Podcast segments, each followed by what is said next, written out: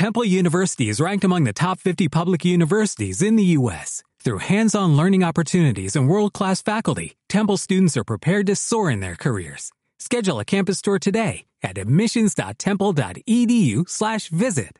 Estás escuchando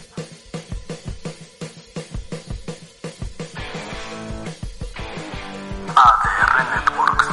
Seguimos activando tus sentidos.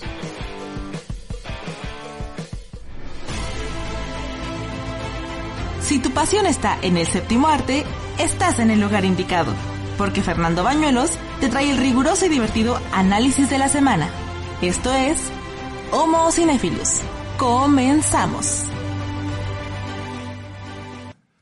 Hagamos historia. México y el mundo nos contemplan. Acariciemos la gloria. Qué placer que esté con nosotros en Homo Cinephilus TV. Hoy le hemos preparado, cual jueves que es, un programa exactamente a la medida de sus necesidades cinematográficas. Soy Fernando Bañuelos, el Homo Cinephilus, y créame que aquí nuestro único objetivo es que usted quede muy bien informado y además que se lo mejor de los análisis cinematográficos de las películas de recurso estreno, tanto en las plataformas de streaming como en las salas cinematográficas. Y hoy le tenemos una sorpresa. En un momento más vamos a platicar con una gran actriz mexicana. Créame, es una sorpresa y una exclusiva de Homo Cinephilus para comentar la película Nuevo Orden, Nueva Orden o Nuevo Orden, dirigida por Michelle Franco. Acompáñenos en este programa que está completamente diseñado para que usted la pase bien, se informe, forme su criterio, robustezca sus opiniones, las fundamente, pero además se divierta y se lleve los mejores estrenos y las mejores noticias. Mire usted, vamos a empezar con una noticia que es importante. La película mexicana que fue seleccionada para competir como mejor película iberoamericana en los premios Goya, en los próximos premios Goya, es una película que aquí nos hemos cansado de recomendarle. Se llama Ya no estoy aquí, dirigida por el realizador mexicano Fernando Díaz de la Parra.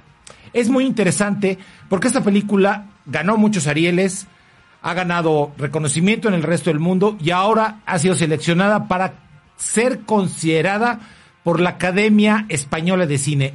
Ojo, que otorga el Goya. La película no está automáticamente nominada. Los académicos españoles la van a revisar y van a seleccionar cinco películas iberoamericanas y con base, con base en ello decidirán si la película, que crea un, un universo maravilloso en torno a la cumbia ligera, este derivado de la cumbia colombiana, este derivado que se ha tomado carta de naturalización en los suburbios y en los barrios marginales de Monterrey, de esta tremenda urbe industrial, en esas goteras de esa ciudad, se ha creado este submundo en torno a la cumbia ligera y es impresionante lo que ha creado Fernando Díaz de la Parra. Por ahí tenemos un gráfico donde la Academia Mexicana de Artes y Ciencias Cinematográficas da a conocer que efectivamente esta película va a ser evidentemente enviada. Bueno, eso es en lo que se refiere al mundo ibérico. Pero le tenemos noticias, evidentemente, de otra película. Tenemos también el tráiler del Goya, del tráiler de Ya no estoy aquí.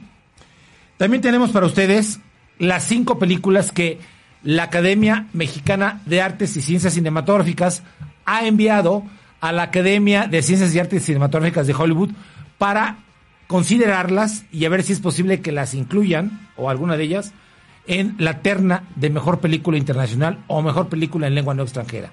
O sea, le voy a explicar cuál es el procedimiento. La Academia Mexicana de Artes y Ciencias Cinematográficas ha seleccionado cinco películas.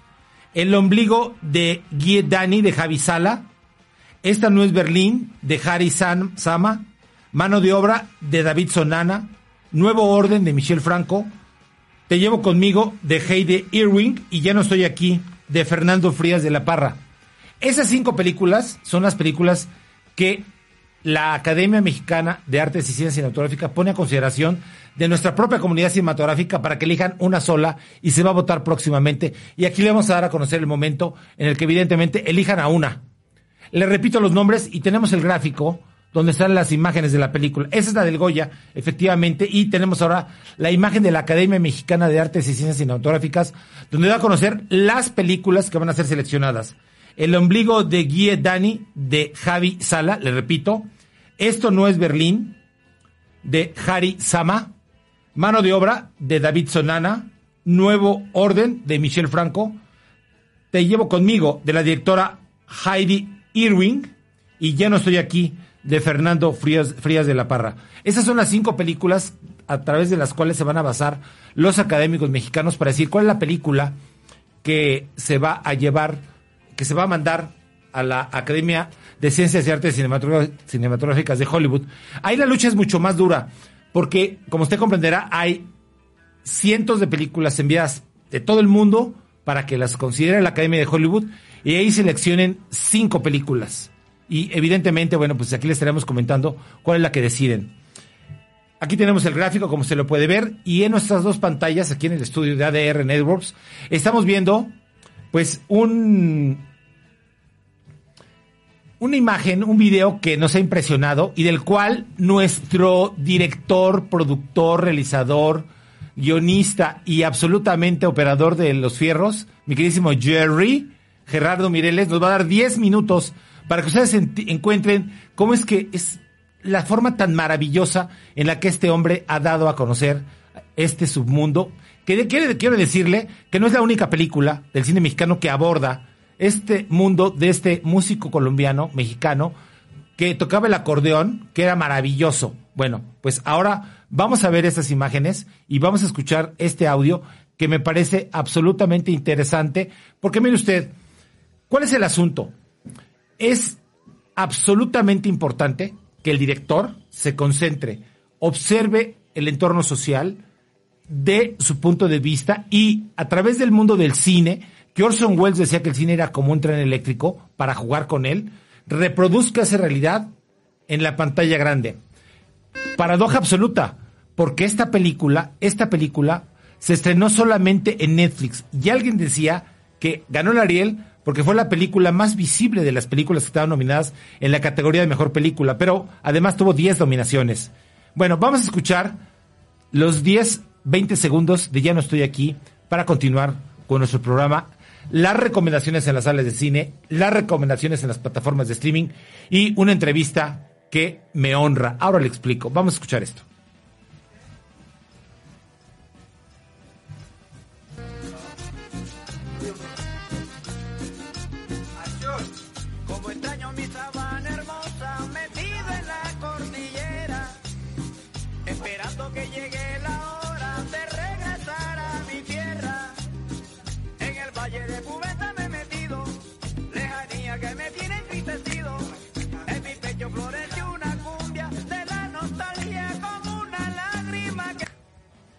No, bueno, esto es maravilloso. O sea, este universo de este joven que es presencia un asesinato múltiple en su colonia, en su barrio, y tiene que desterrarse a Nueva York, donde la película se vuelve algo absolutamente alucinante. Bueno, fíjese usted que esto resulta ser este choque cultural entre esta identidad propia que genera esta comunidad, esta tribu urbana de Monterrey, con la tribu urbana de Nueva York, se vuelve completamente alucinante y consistente. Qué película tan vigorosa. Aunque las otras cuatro también son absolutamente interesantes. Nosotros no apostamos, la informamos y a los académicos decidirán. El asunto está en que independientemente de lo que pase, la película ya triunfó porque fue vista por cientos y miles de mexicanos que pudieron ver en la plataforma de Netflix. Bueno, mire usted, se estrenó la película Nuevo Orden. Una película mexicana que pues está causando una gran polémica Aquí le hemos dado cuenta de todo lo que ha cedido. Primero, su importante triunfo en la Bienal, en la Mostra de Venecia, ganando dos premios, un León de Plata y el Leonino o el León de Oro que otorgan los jóvenes al jurado, al mejor director. Bueno, lo importante de esto es que la película, mire, antes de ser vista ya era un trending topic en Twitter, donde le estaban acusando de ser una película discriminatoria, que estaba censurando, que estaba descalificando la protesta social y que evidentemente pues, era una película que no debía verse. Mire, la verdad es que era el puro prejuicio. Luego después, evidentemente, vino la conferencia donde Michel Franco explicó que la película no pretendía eso, sino que era una cinta que más bien pretendía alertar sobre los problemas sociales que podía desencadenar la profunda y perturbadora desigualdad social y de justicia y económica en la que vive este país. Ahora que tuvimos la oportunidad de ver la película, la película es portentosa.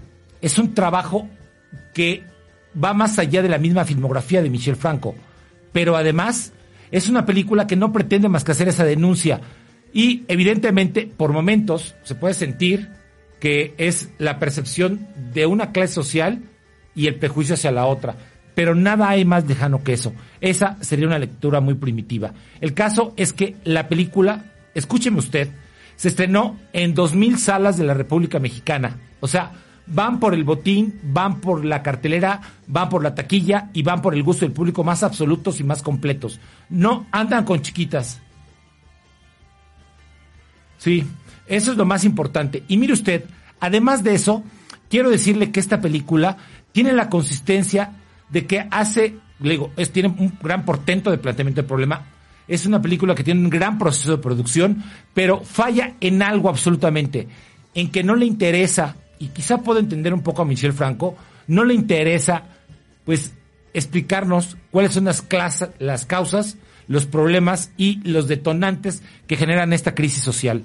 Ese problema, evidentemente, tiene que ver con el hecho de que, bueno, pues está ahí el problema y todo tiene que ver con una boda en la cual se presentan, brincan la barda unos desposeídos y entonces se establece un clima de anarquía, de agresión y evidentemente de perturbación social. Ese es, por momentos, el meollo de la película, pero no es lo más importante. La verdad es que la película es rica en propuestas sociales, en hablar de esta perturbación social y es importante analizarlas desde la perspectiva de la desigualdad social, de la desigualdad económica y desde la esta profunda falta de justicia que hay en este país, esta profunda impunidad que es la que nos tiene, la que nos tiene así. Yo quisiera pedirle a nuestro productor Jerry que nos regalara 20 segundos de la película para que escuchara un tráiler, las imágenes, los sonidos de un tráiler, de un avance cinematográfico que por sí mismo, per se, como dijeron los clásicos, causó un problema social. Creó una polémica en Twitter, en las criminales redes sociales, y los haters fueron absolutamente inclementes con la película. Pero déjeme decirle que, como le decía al principio de esta plática, el asunto está en que nadie había visto la película. O sea, la cinta soltó solamente un tráiler muy novedoso, un tráiler muy propositivo, y entonces el escándalo y el mundo de los odiadores, conocidos como haters, personas que no habían visto la cinta, evidentemente protestaron y dijeron que la película descalificaba y censuraba la protesta social. Mire usted, le avanza una teoría la galvanización, la polarización de la sociedad, evidentemente también se expresa en la reacción que tiene que ver en torno a esta película. Yo la vi, le repito, es absolutamente recomendable, absolutamente potable, es portentosa, es absolutamente solvente en su proceso de producción, en la forma de reproducir la realidad y la idea, evidentemente es congruente el director con ella, pero sobre todo, y déjeme decirle, si usted no tiene una profunda, un profundo proceso de análisis, la película le puede parecer absolutamente lo contrario. Vamos a escuchar estos 20 segundos y después platicamos con nuestra actriz, Mónica del Carmen.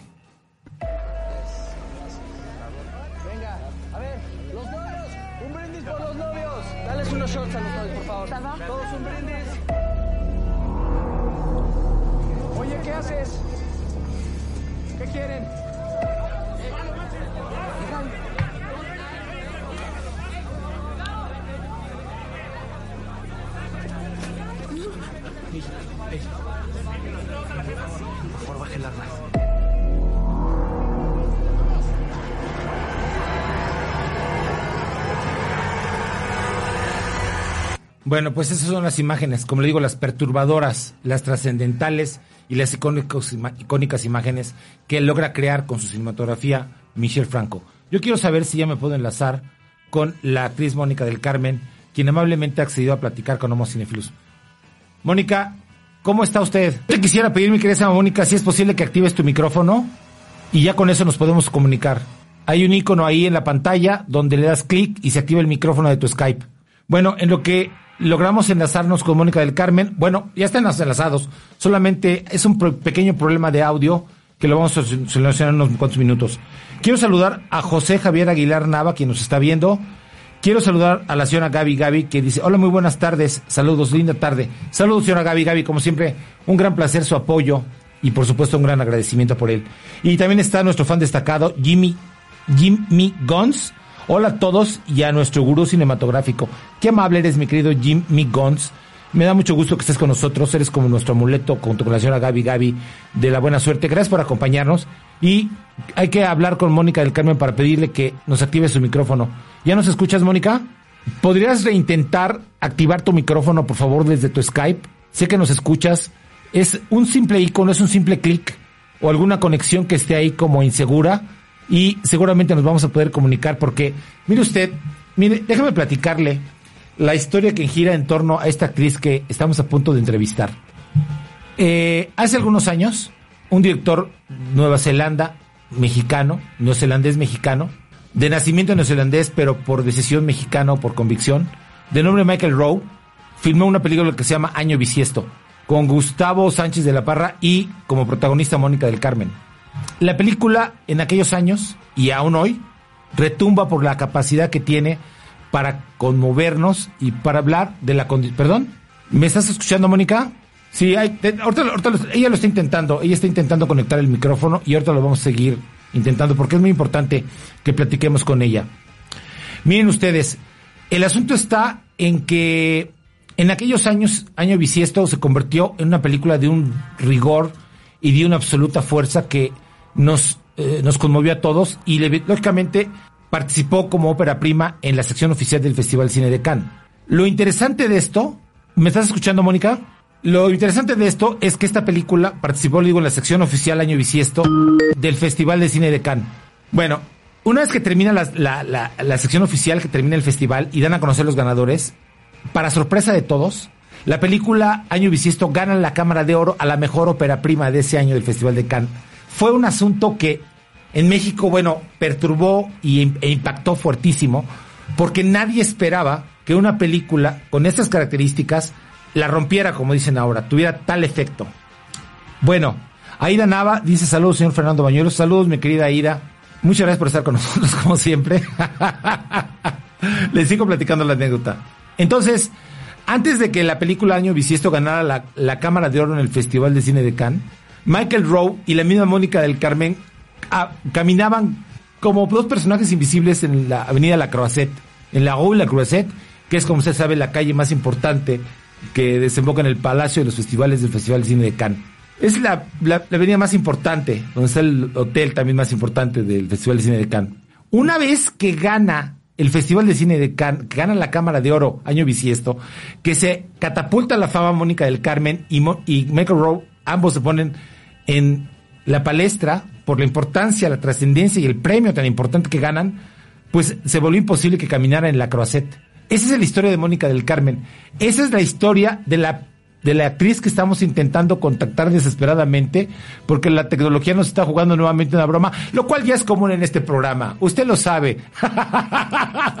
o se cae la transmisión o no funciona el micrófono, pero siempre lo logramos. Esto es como, me recuerdo como Shakespeare apasionado. O sea, antes de que empezara la, la obra, ustedes saben que todo estaba colapsado y decían, no vamos a salir, no vamos a salir. Y le, decía yo, le decía Geoffrey Roger y no te preocupes, que era Shakespeare, que era el Shakespeare apasionado. Decía, no te preocupes, vamos a salir, esto va a funcionar. Igual aquí va a suceder lo mismo.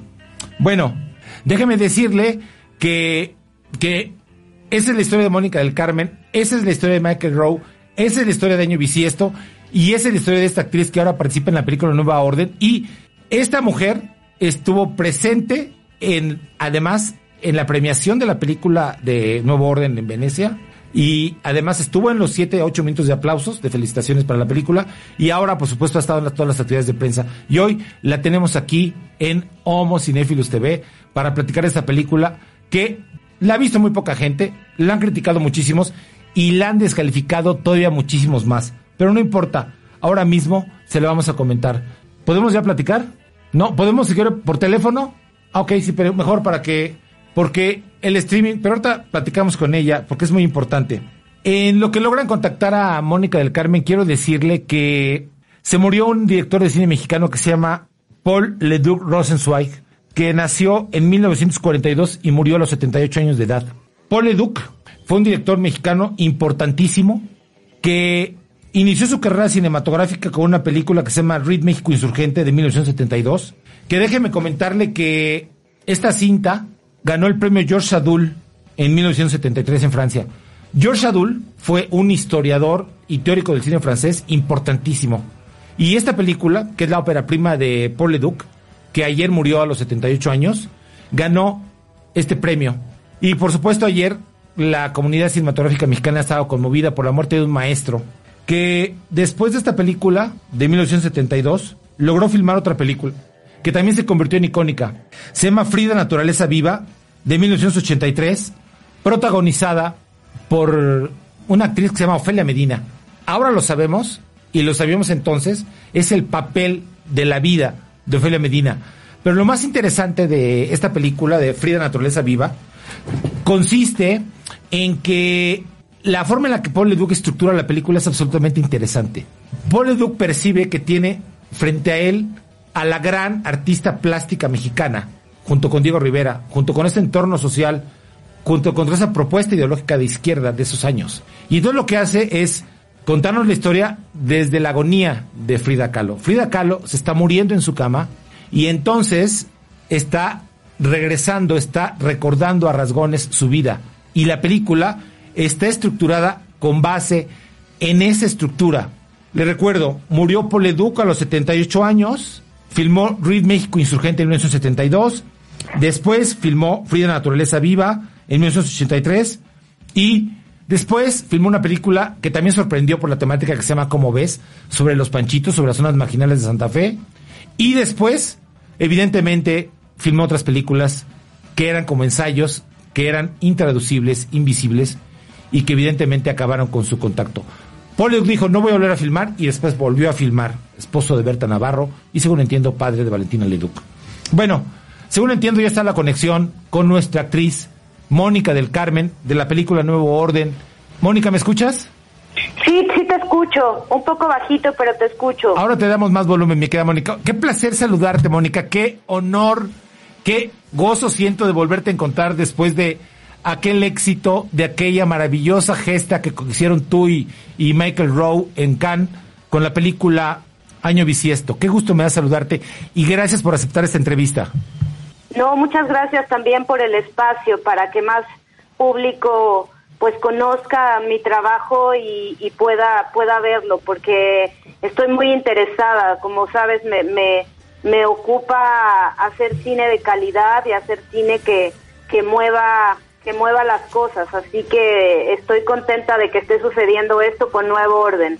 Cuéntame qué pasó entre año bisiesto y nuevo orden Mónica qué hiciste pues he hecho bastantes cosas, he hecho mucho teatro también, eh, tengo una compañía de teatro que se llama Los Colochos, me gusta hacer teatro con el cual eh, hicimos un, un Macbeth eh, a la mexicana que se llama Mendoza, hemos viajado por todo el mundo, también viví en París haciendo eh, teatro con una compañía que hablaba sobre la migración en, entre África y Europa y entre México y Estados Unidos.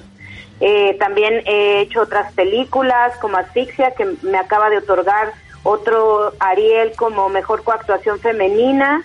Eh, he participado también en, en docuficciones. Está por salir también otra película que se llama Una película de policías con Alonso Ruiz Palacios. He estado en 600 millas, en La leyenda de la Llorona, en haciendo cortometrajes que también han ganado muchos premios eh, haciendo muchas muchas cosas. Eh, gané ya la beca, acabo de ganar la beca del FONCA, la he tenido en otra ocasión para dar talleres y compartir como con mis alumnos muchas de las cosas que he aprendido a lo largo de mi carrera. Eh, muchas cosas, muchas cosas. Oye, Mónica, eres, eres de Oaxaca de León, ¿verdad? Soy de, de, de Miahuatlán, Oaxaca. De Miahuatlán, de claro. ¿De dónde de fue aquel, Sur. Oye, ¿de dónde fue aquel famoso eclipse, verdad? Exacto, sí, el, el eclipse del 70, sí. Exactamente, este lugar fue mítico, por eso Miahuatlán. Pero lo que nos damos cuenta, y yo se lo comentaba al público y seguramente me escuchabas, es que nunca has perdido esta gran capacidad histriónica, este gran talento, esta y esta profunda humildad y amabilidad que, que, te, que, que te caracterizan, Mónica. Eso es tu sello distintivo y eso a mí me, siempre me ha parecido algo digno de mencionarlo. Dime una Sí, cosa, dime, dime, dime. Mónica. No, dime tú. No, que, que, que pues es importante como pues eh, no perder como el objetivo. Eh, a mí más que más que interesarme como la fama y eso me interesa hacer cosas de, de calidad que, que impacten eh, y me gusta hacer arte, así que bueno, pues lo que venga con nuevo orden es bienvenido. Las críticas, eh, los alabos y toda esta discusión que se está generando sobre nuevo orden me parece importante en estos momentos. Eh, solo que me importante que se haga pues a través de haber visto la película y después pues con, con respeto porque sabemos que, que la violencia no, no lleva a ningún lugar. Justamente lo, que, justamente es lo que comentaba Mónica, que es importante que antes de partir del prejuicio vean la película y después den su punto de vista, ¿no? Porque si no, Claro. a partir de un tráiler no puedes opinar de una película. Dime una cosa, para irnos eh, un poco en orden, ¿cómo fue la premiación de la película? A ver, ¿cómo fue el ambiente de la presentación de Nuevo Orden en el Festival de Cine de Venecia, en la Mostra, donde ganó un león de plata y un leoncino de oro, según entiendo? Sí, eh, el, el premio del, de León de Plata lo dio el jurado de la selección oficial, donde la presidenta era Kate Blanchett, y el jurado joven pues está compuesto por cineastas eh, del gremio eh, de la mostra, eh, y fue muy muy interesante porque más allá de, ganar el premio León de Plata, que, que sabemos es un gran, gran honor recibirlo, el tener como el aval del jurado joven, que son estas eh, personas que inician sus, sus carreras en la cinematografía y que también saben eh, los momentos que, que se está viviendo que se están viviendo me parece como un reconocimiento muy muy bonito y, y bueno eh, yo no estuve en, la- en esa premiación pero Michelle eh, estuvo hablando con, con los jóvenes y fue una plática pues bastante eh, buena acerca de las de los eh, diálogos que puede abrir la película eh, y de, de las advertencias que se generan a partir de, de la película también. Oye, pero si estuviste en la premiación de la selección oficial, porque leí una crónica donde hablabas que fueron siete, ocho minutos de aplausos y que estabas profundamente emocionada. Estuve en la proyección de la película, que es justamente cuando aplaudieron muchísimo eh, y bueno, se sentía como un, un calor muy muy bello porque no habíamos estado en el cine. Eh, lo- los aplausos fueron eh, en la proyección de la película, que fue el 10 de septiembre, eh, que solo faltaba de cerrar una película, casi fue el último día de la, de la muestra. Dime una cosa, ¿qué papel haces? Compárteselo al público y por favor, dime qué piensas de la película, cómo la percibes tú misma. Pues me parece una, una película cinematográficamente muy bien hecha. Impecable, Eh, eh, de acuerdo. tiene una tiene una manufactura, una actuación, un- una fotografía, yo me atrevería a decir que impecable, que también es lo que nos otorgó los, los premios. Y también pues tiene temas importantes que, que cada uno ve- verá desde su posición. Eh, la, la película, eh, a mí me parece pues que las críticas son un poco mm, eh, hablan de que de que es una película que habla del miedo a las protestas. Yo no lo veo así. Tampoco yo, creo que no. yo creo que es un es un miedo pues a la militarización. Es un miedo al caos y, y es un miedo y es un no es un miedo es una advertencia a, a que a que los niveles de corrupción se eleven y a también a una falta de empatía de, de todas las personas. Eh, creo que tiene un, una profundidad mucho más allá de, de este de este miedo que también se tiene de la de la película. Eh, yo puedo decirme una persona racializada, como dicen, vengo de una comunidad indígena eh, de Miahuatlán, de la Sierra Sur del estado de Oaxaca, y creo que es una película en la cual imprimo muchas muchas cuestiones que, que me hacen ser una actriz eh, pensante, una actriz que apuesta por por las cosas eh, pensadas y consciente de, de, de mi realidad también que he vivido en mi comunidad y ahora como una actriz que, que pretende trabajar en proyectos pues importantes. Eso que estás diciendo es sumamente importante y lo recupero de esa conferencia de prensa que dieron en la Cineteca Mónica del Carmen, que me parece que el mentiz que tú les das a los haters es brutal cuando les dices, este señor no puede hablar de discriminación porque me contrató a mí, hago un papel importante en la película y yo soy originaria de la sierra, de la zona sur de Oaxaca, de Miahuatlán. Y la esencia de la película, en una lectura muy superficial, puede parecer que está censurándola o discriminando la protesta, pero en realidad yo estoy completamente de acuerdo con Mónica del Carmen. El mensaje, la advertencia, como en Parásitos de Bon Joon-ho, que gana cuatro Óscares y que habla también de esta desigualdad, es mucho más profundo y hay que leerlo y hay que racionalizarlo. Y ese papel lo debemos jugar los críticos, Mónica del Carmen. Te agradezco profundamente tus palabras, tu disposición de siempre y me precio de estar siempre admirándote y agradecerte que me hayas permitido que me hayas permitido contactarte y que hayas platicado con el público de Homo Cinéfilos que te conoce ahora y te escucha con muchísima atención. Mónica, ¿algo más que quieras decir? Pues muchísimas gracias por el espacio, Fernando. Muchas gracias por el público. Eh, recordemos que pues lo importante es ir al cine, a disfrutar del cine y pues es importante que, la, que el público asista a las salas sin estos prejuicios. Recordemos que estos prejuicios vienen de personas, sobre todo de personas que no han visto la película y que se dejen llevar por la cinematografía y que se dejen llevar por las grandes actuaciones y que después de esto podamos entrar en un diálogo, un diálogo respetuoso y un diálogo honesto eh, sabemos que estamos en pañales en estos temas, incluso yo estoy aprendiendo mucho de, de, las personas, eh, de las críticas que he leído de personas que ya la han visto y que no concuerdan con la película, estoy aprendiendo. Eh, yo estoy abierta a, a entender y, y, a aprender, pero creo que todos estamos en la misma situación en estos momentos. Eh, en un, en un México profundamente desigual. Y dividido. Y, dividido. Y, y, pues es importante como, como no atender a la polarización y sí atender al diálogo, que es lo que se pretende generar, porque nadie es sabio en estos temas. Se los dije, el talento, la humildad y la inteligencia de nuestra entrevistada, de nuestra actriz invitada, Mónica del Carmen, son incuestionables. Justo lo que les decía justo es lo que ella nos está dando, este profundo, esta profunda visión. Ella no es una improvisada en el mundo del cine. Por eso le platicaba la anécdota de la Croisette, de la Rue de la Croisette, del Palacio de los Festivales, de Año Bisiesto, de la Cámara de Oro, de Michael Rowe y de la profunda capacidad histórica de esta señora. Mónica, qué amable eres. Muchas gracias. No, un abrazo a todo el público. Muchas gracias por el espacio y esperemos pronto volver a encontrarnos, Fernando. Sí, será un placer inmenso para mí, porque recuerdo aquel Festival de Cine de Chihuahua que no se repitió, Chihuahua Capital, donde la joya de la corona era Michael Rowe, era Mónica del Carmen, eran las entrevistas que le hacíamos y era la exhibición de la película. Fíjense ustedes, llevar esta película hasta el norte de la República. Lógicamente aquello fue un, un infierno, no solamente porque estábamos como a 35 grados, 38 grados centígrados de temperatura, sino por la intensidad de la necesidad de que el cine mexicano se a conocer en todas las latitudes.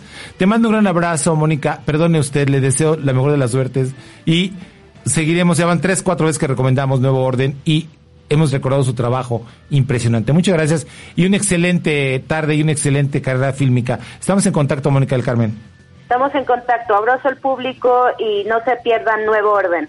Hasta pronto. Hasta pronto.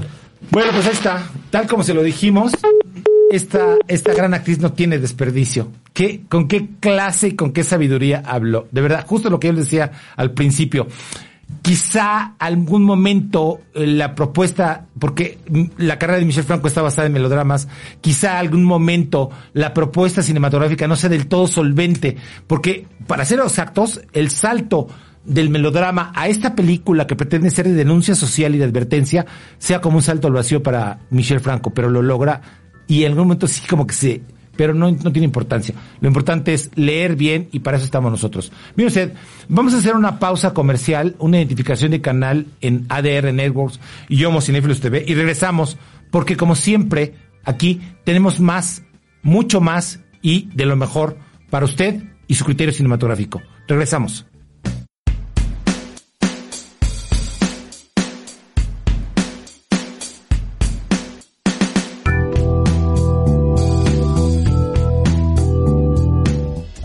Enrique Lascano y Miguel Bárcena forman un espacio donde la gente entiende la trascendencia de las circunstancias. Yo eso no decía, sirve de nada y ¿de eso veras? es para documentar el nivel de ignorancia que tenemos, ¿no? Y cómo se va generando la psicosis.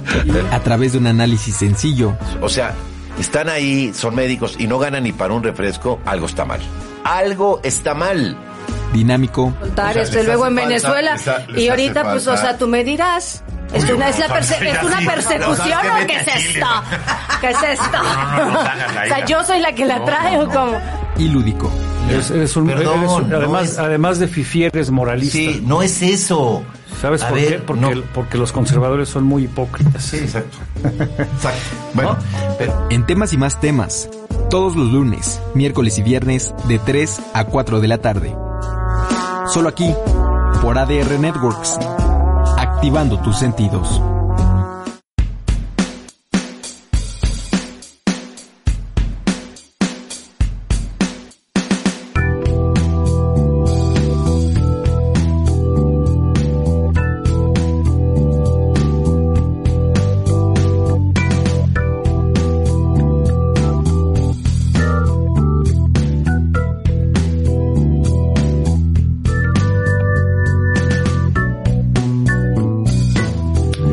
Gracias por continuar con nosotros. Estábamos platicando con la actriz Mónica del Carmen de la película Nuevo Orden, una de las actrices principales junto con Diego Binet, Diego Bonet, el señor Yazbek. En fin, un reparto impresionante, pero ella fue la que evidentemente entrevistamos. A ella la queríamos entrevistar.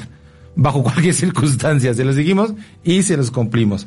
Bueno, ya le comenté que se murió Paul Leduc Rosenzweig, le hicimos un breve recorrido por su filmografía.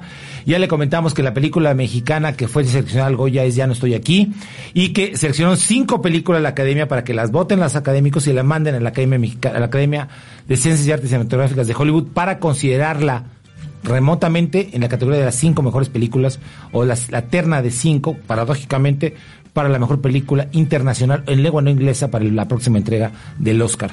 Bueno, ahora vamos con los estrenos de las salas cinematográficas por encima y después le comentamos los del streaming. Mire usted, ya le comentamos la película Nuevo Orden. Nos hemos cansado, ya hicimos un comentario bastante extenso y pues evidentemente, como tal, como dijo nuestra entrevistada, nuestra gran actriz, y como se lo comentamos aquí, véala, porque solamente vale la pena verla por el portento, por el despliegue de producción tan, con tanta capacidad que logra Michelle Franco. Se estrena en 2000 salas, así que va a ser muy difícil que a nivel nacional no se vea. Lógicamente están conscientes de que pues la gente no está yendo al cine y ojalá ellos logren por lo menos hacer pues que la gente la vea. Eso será importante. Bueno, mire usted, dice Julieta Alessandri, muchos saludos Fernando Bañuelos y Jimmy Gons, es verdad, da gusto oír una actriz culta y que le gire el, el hámster. no todas son como Ninel, no, no, Mónica del Carmen es just opposite. O sea, es justamente una mujer con un gran, un gran talento, es de Miahuatlán, y evidentemente tiene una gran capacidad y una gran humildad. No, ella justamente es lo opuesto. Por eso me interesaba muchísimo platicar, porque la propuesta de este programa es darle lo mejor, lo más interesante, lo más objetivo, no reproducir los esquemas. Por eso no empezamos con esta tarada noticia de que Jared Leto va a estar en una serie del universo de Zack Snyder, de su visión, de una película de un superhéroe y que se va a estrenar en HBO Max. Eso no nos interesa. Eso ya, eso, a usted ya lo enajenaron con eso en otro programa. No vamos a venir a reproducir ese esquema, con todo respeto. Bueno, viene usted, antes de que se me... Mire usted, ¿qué más está en las salas de cine? Estrenaron una película que se llama ¿Cómo salir de Búfalo? Se llama... en España le pusieron ¿Cómo escapar de Búfalo? o Buffalo. Buffalo, dirigida por una mujer que se llama Tanya Wexler. Y es una película muy interesante, porque fíjese usted que es una película que es como la respuesta millennial a un lobo de Wall Street del dios, del dios del cine que se llama Martin Scorsese. Dios es cine y Scorsese es su profeta. Bueno, esta película, mire, qué entretenida es. No tiene usted idea, me tenía pasmado. Es una historia de una jovencita que no puede pagar su universidad. Y entonces lo que hace es empezar a delinquir. O sea, empieza a cometer fraudes por todos lados hasta que en la ciudad de Búfalo, que es la capital mundial de los préstamos, logra tener una posición en una empresa que también es igual de fraudulenta y luego los traiciona y luego tiene que salir huyendo de Búfalo. Mire, la verdad es la respuesta millennial. La película no pretende hacer una historia tan profunda como lo hacen los documentales de Netflix, ese que le recomendamos, y la película que es genial de un lobo de Wall Street, sino que solamente es como un divertimento. Pero la actriz de esta jovencita, pero además la propuesta, es, son absolutamente interesantes. Y se dará cuenta que, bueno, pues evidentemente es difícil salir de Búfalo. Digo, si usted la puede ver, es absolutamente interesante. No tarda en estar en, un avión o no tarda en estar en el streaming, sino es que ya está. Y ya está, está en Filmin, pero Filmin es el Filmin europeo que le pagan, que le cuesta una gran cantidad de euros en Europa. Aquí tenemos el Filmin latino, que es muy accesible y muy barato, y en esa plataforma no está. Bueno, ¿qué más está en cartelera? Vamos a escuchar 10 segundos de de cómo salir de Búfalo o cómo escapar de Búfalo o Buff Lloyd, dirigida por Tanya Wesder y le seguimos comentando las películas que tenemos muchas y demás, porque para eso estamos, señores. We can't pay for this. Trying not to be poor and start trying to get rich. What's the difference between a hooker and a debt collector? I like this joke. A hooker takes your money before screwing you. I get it. Are you a debt collector? Like relieving people with the burden of debt. Listen up, ass bag. Bueno, también se, est- est- se estrenó una película que se llama El hombre vacío de Empty, de Empty Man, Empty Man, El mensajero del último día, dirigida por David Pryor, que tiene una gran capacidad para reproducir estos, estas películas de terror. Mire usted, ¿de qué va la película? La verdad es que es un mito. La película está basada en un cómic, en una novela gráfica, que habla de este, que es un mito, que es un hombre que eh, la primera vez te ve, la segunda te contacta y a la tercera te abduce te, y evidentemente te, te, te- destroza. Esa es la historia de, de eh, El hombre vacío, el mensajero del último día, que le digo, está, está dirigida por un señor que sabe hacer las cosas. Se llama, le digo, David Pryor. Lo interesante de esto es que, pues la película la produce 20th Century Studios y recolecta varias de las leyendas urbanas, de las leyendas eh, del terror, y es una película que tenía un, atras- un estreno muy atrasado desde antes de la pandemia. Y ahora están tratando, evidentemente, bueno, pues de montarse en esta ola de, de las películas de terror, porque usted sabe que cuando viene Halloween, pues evidentemente todo el mundo supone que el público en general quiere ver una película donde se espante. Entonces, hay una cantidad impresionante. Pero aquí en Homo Cinéfilos le tenemos, le vamos a tener una sorpresa ese día. Vamos a comentar un experimento que hicieron, cuáles son las películas que causan más pulsaciones en la sala de cine, que evidentemente no es la estúpida actividad paranormal, ¿verdad? Eso solamente lo creen los publicistas y los mercadólogos de esta pésima y aburrida película, ¿no? Esta es, pues, una película más de terror. Lo cierto es que les da muy buenos dividendos, muy buenos frutos económicos, pero la película, bueno, pues es una película muy medianita, porque evidentemente, bueno, pues usted sabe que este recurso ya está muy utilizado. Es como Candyman, como los niños del maíz, una cosa así. Es en el campo, es una cosa muy superficial. Pero bueno, la película puede resultar interesante. Pero aún así, mi querida Jimenita nos va a regalar 10 segundos de esta película para que usted escuche el ambiente del tráiler que nos enviaron de esta película que se llama El hombre vacío, que es llamado a partir de que un joven sopla en una botella. Hágame usted favor. Aquí cuántos estarían con la caguama soplando la botella y llamando al hombre vacío. Bueno, no existía México. Vamos a escuchar los 10 segundos. night you hear him. And on the second night you see him. And on the third night? Well, on the third night he finds you.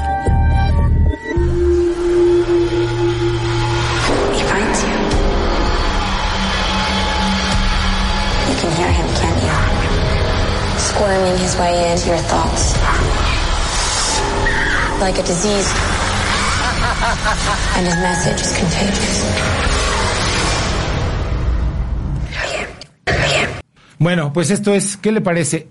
O sea, hay películas que son efectivas y otras que son efectistas. Esta es efectista. Bueno, ahora le voy a hacer las recomendaciones de las plataformas de streaming. Mire usted, una película que está causando un gran comentario y, y es normal que lo, que lo cause, se llama El juicio de los siete de Chicago, The Trial of the Chicago Seven, dirigida por un hombre que la guioniza y a la vez la dirige, se llama Aaron Sorkin. La película es muy interesante porque fíjese usted que, eh, mire, Sacha Baron Cohen, este hombre que ha hecho papeles realmente como Borat y otros tantos como Bruno, este modista chafísimo, hace películas muy basurosas, pero en este caso es la cabeza es la columna vertebral vital para que usted pueda ver esta película que está en Netflix. La película realmente es interesantísima porque habla de un grupo de siete hombres que perturbaron la convención del Partido Demócrata protestando en contra de la guerra de Vietnam, lo cual causó que los metieran a la cárcel. Y la película es lo que se llama una core picture, o una película de corte, y se conduce muy bien. Lo más sorprendente es que la película tiene tonos humorísticos, muy sutiles, pero muy bien colocados. Y la película evidentemente pues habla de todas esas audiencias que acusan a estos hombres en un momento de intensa actividad, de intensa tensión política en los Estados Unidos en 1969. Está muy bien lograda la película, la verdad resulta muy interesante. Mire, yo tengo esa deformación de crítico de cine, de que le gustan esas películas de corte. O sea, hay gente que dice, no, ¿cómo es posible? No, a mí me gustan, me parecen absolutamente interesantes, pero hay un sector del público que le chocan. Me dice meter a una corte en juicio, pero a mí me parece que son absolutamente interesantes. Y según entiendo, este hombre ya tiene experiencia porque, ¿se acuerda usted de aquella película que se llama Few Good Men, unos pocos buenos hombres o cuestión de honor? donde aparece Tom Cruise junto con un Hackman brutal en la bahía de Guantánamo. Bueno, según entiendo, Sorkin es el guionista y ahora es el director y guionista de esta película, de la cual mi queridísima Jimenita nos va a regalar 10 segundos que le darán una idea muy cercana de lo que es la película. ¡Qué mamón! The people ready to make opening arguments? At the defense table. Abby Hoffman, Jerry Rubin, Dave Dellinger, Rennie Davis, Lee Weiner, John Freund, Tom Hayden, and Bobby Seale. These defendants had a plan, and the plan was to incite a riot. I call this portion of the trial with friends like these. My trial's begun without my lawyer. The court assumes you are being represented by the Black Panther sitting behind you. The riots were started by the Chicago Police Department. Sustained. He objected. Bueno, qué maravilla. Mire, quiero por favor pedirle. mire, me he cansado de recomendarle esta película. De verdad, mire, coño, tiene usted que verla. Es una obra maestra contemporánea. Se llama Dunkerque y está dirigida por un señor que se llama Christopher Nolan. No se la pierda, por favor. Es, mire, sigue en la cartelera, sigue en la opción más normal de Netflix y a mí me parece sorprendente. No se, disfruta, no se disfruta en su totalidad la película, porque lógicamente está hecha para una pantalla gigantesca con Tom Hardy, con, con, con, en fin, todos los actores ingleses que son habituales, son habituales del cine de Christopher Nolan, pero está ahí, no se la pierda, por favor, sobre este sitio en el que los nazis estuvieron a punto de destruir al ejército completo inglés, pero no, no lo hicieron y se convirtió en una gesta heroica para Winston, para el primer ministro Winston Churchill. No se la pierda, de verdad, es épica la película. ¿Cómo, con qué facilidad lo logra Christopher Nolan? Nos va a dar 10 segundos, mi queridísima Jimenita.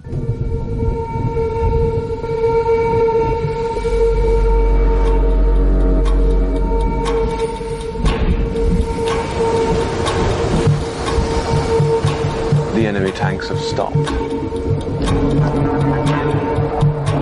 Why? Bueno, ahí está.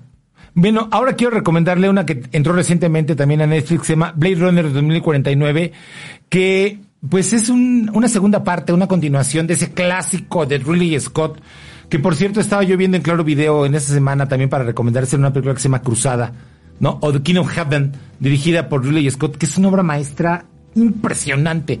Mire, qué genial es este hombre, pero en este caso, pues citamos Blade Runner, la original, y esta que es 2049, dirigida por un señor que se llama Denis Villeneuve, que ahora está en la cresta de la ola, está en la palestra informativa porque en diciembre, ya prontito, prontito va a estrenar una película que se llama Dunas.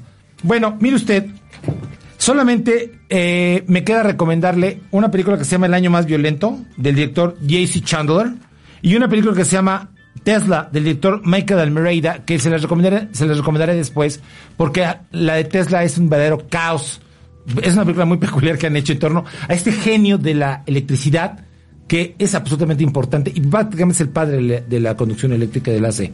Mi nombre es Fernando Bañuelos y mire, créame que mi pretensión ha sido que usted quede absolutamente bien informado. Sabe que lo queremos y lo queremos de regreso el próximo martes a las 3 de la tarde en Homo Cinéfilos TV, donde pues hay, pobremente, vamos marcando la ruta informativa de los cinéfilos más inteligentes. Gracias por su preferencia y su tremenda solidaridad. Hasta pronto, quedo como servidor de ustedes.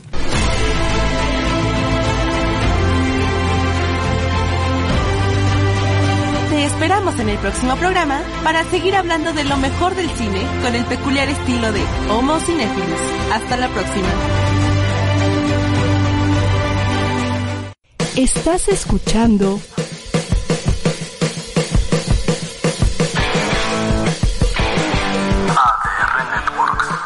Seguimos activando tus sentidos.